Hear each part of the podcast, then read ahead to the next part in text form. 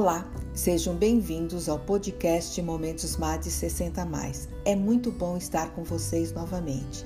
O tema de hoje é o que é cringe.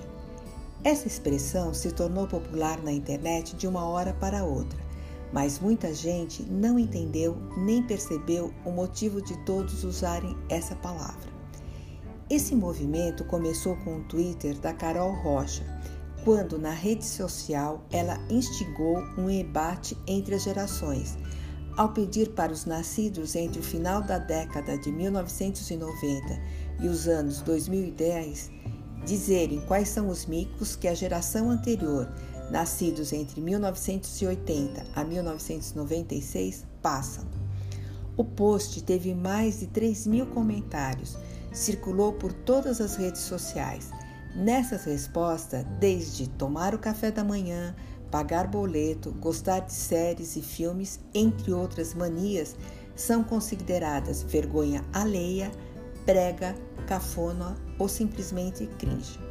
De acordo com o Google, o termo cringe teve um aumento de busca de mais de 500% nos últimos dias no Brasil.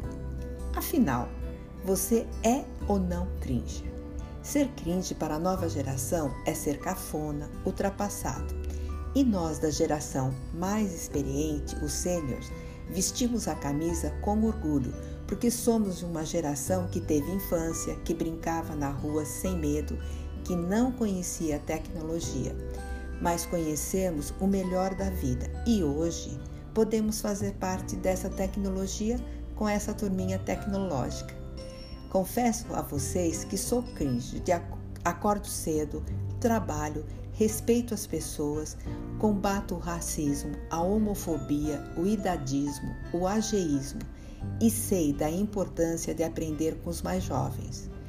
Por isso, o nosso projeto Unidas pela Maturidade é a prova viva que a união com diferentes gerações, Aline com 41, Gabi com 12 anos e eu com 69, quebramos sim o tabu, o preconceito e juntas fazemos coisas incríveis para os nossos clientes. A nossa dica, Mades, de hoje é: acredite, você também vai ser um cringe um dia. Junte-se a nós e todos seremos cringes em evolução. Unidas pela maturidade, eliminando resistência e focando o resultado. Gratidão a todos, é muito bom estar aqui com vocês.